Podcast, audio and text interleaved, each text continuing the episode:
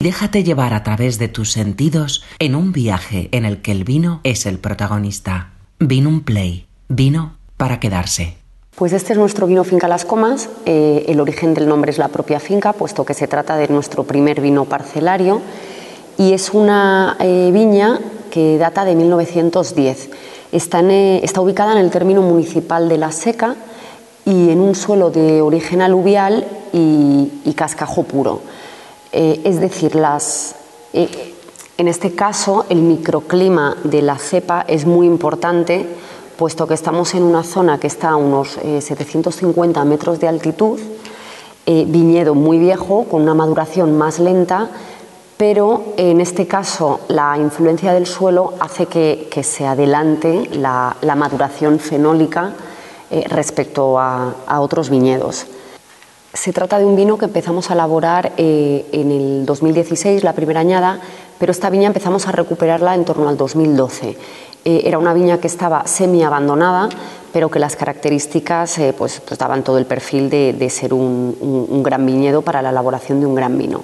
Entonces, los primeros años, 2012-2013, fueron de recuperación y en el 2014 es cuando empezamos a hacer eh, vinificaciones de diferentes tipos para ver de qué forma podíamos expresar de la manera más nítida y más clara las características de este viñedo. De ahí al final eh, nos centramos en, la utilización de fudres, de fudres usados de 2.500 litros eh, de, roble y de origen austriaco. Eh, como decía, la primera añada 2016 nos sirvió un poco de guía y es un vino que solo elaboramos en, las añadas que consideramos que pueden dar la, la cara. 2016 es la primera añada y en este caso vamos a catar la 2018, 2020 y 2021. en este vino nos permitimos que el efecto añada sea más pronunciado, puesto como que, como se trata de un vino parcelario, em, es interesante ver e, e, estas modificaciones que hay a lo largo de, las añadas. Eh, no es como en otros vinos que quizás los ensamblajes lo que nos permiten es mitigar un poco este efecto añada para buscar una constante año tras año. Entonces, bueno, es interesante catar estas añadas por las diferencias climatológicas que tuvieron. La añada 2018, que sería la primera, eh, fue una añada marcada por las lluvias. Fue un año muy lluvioso tras el 2017, que no vio la luz en el caso de este vino, porque fue el año de las granizadas, las heladas, la, sequía extrema. 2018 eh, fue propicio, puesto que eh, fue un año de muchas lluvias, incluso tardó en entrar el verano por, la bajada de temperaturas, un poco influenciada por las lluvias constantes. Eh, sin embargo, 2020 eh, es una añada climatológicamente de libro, digamos, de libro porque mm, fueron temperaturas moderadas durante todo el año, por supuesto marcado por la continentalidad que nos característica, donde vemos unos grandes intervalos de, temperaturas entre el día y la noche, pero dentro de esta, de esta continentalidad fue bastante moderada. Eh, y además tuvimos eh, precipitaciones bueno, pues durante la primavera, el otoño, bastante marcadas en los periodos que suele haber precipitaciones. Y en el caso de la añada 2021 nos vamos a una añada también marcada por el frío. Eh, no se considera un año extremadamente frío, eh, pero, pero sí donde no llegaron a aumentar las temperaturas características de esta zona. Vale, aquí siempre se dice que son eh, nueve meses de invierno y tres de infierno, y en este caso, en el 2021, no vimos ese infierno porque no llegaron a, subir las temperaturas de manera tan extrema. Con lo cual, catando los vinos, se pueden apreciar perfectamente estas diferencias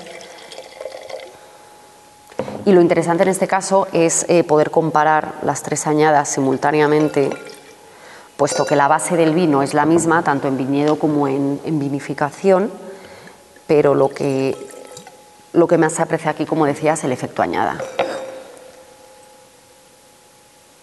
En ambos casos se trata de un vino muy sutil, donde nos interesó desde el principio que empezamos a elaborar este, este vino en el 2014, como decía, una salinidad un poco inusual que no es característica de los vinos de, rueda, pero en este caso por el, por el, suelo y probablemente por la longevidad también de la, de la viña, apreciamos esta, apreciamos esta salinidad que hace que el vino sea mucho más intenso y más largo.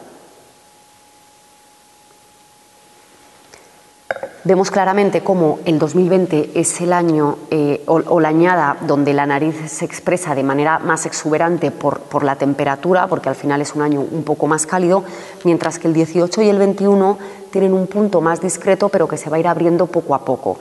También em, la gama de, de, fruta, aunque no es lo más representativo de este vino la fruta, porque se mantiene más en los herbarios, pero la gama de fruta varía, varía un poco.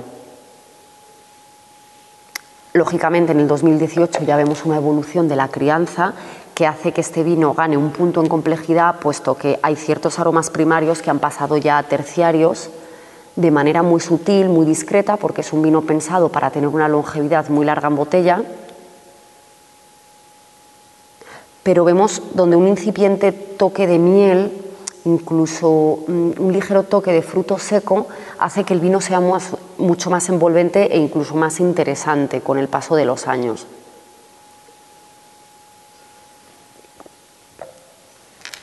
...2018 es una añada donde muy poca maloláctica se llevó a cabo por las frías temperaturas que hubo durante, durante el otoño, precisamente una vez terminada la fermentación em, alcohólica. Y esto se nota en la estructura de la boca, que se ve mucho más presente en la lía más que algún toque de, fermentación maroláctica. En el caso del 2020, como decía, es un vino que ahora mismo empieza a mostrar su, esplendor, eh, un poco más exuberante, pero también dentro de esta gama, como decía, de anisados y de, y de balsámicos y no tan de fruta.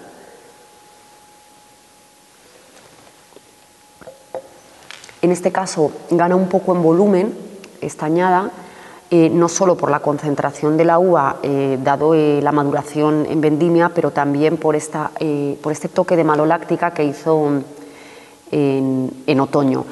Cuando hablamos de malolácticas, en nuestro caso hablamos de porcentajes mínimos, pero que sí que le aportan este plus de, complejidad y de diferenciación respecto a otros vinos. Y en el caso del 2021 vemos un vino aún tímido, algo joven, pero que probablemente eh, vaya a ser el vino con mayor recorrido de, guarda y de, crianza de estos tres, dadas las características de la vendimia. Como decía, no llegamos a tener esas temperaturas extremas y las lluvias durante todo el ciclo vegetativo fueron, fueron muy adecuados.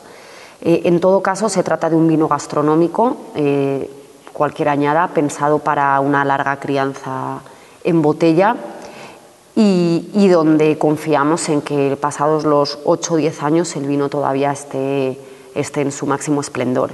Es un vino sutil, em, es un vino donde no buscamos la, intensidad ni, ni, la fruta extrema, sino más bien trabajar en esta otra paleta de aromas y sobre todo la finura en la boca, puesto que va un perfil mucho más gastronómico. Vino un play, vino para quedarse.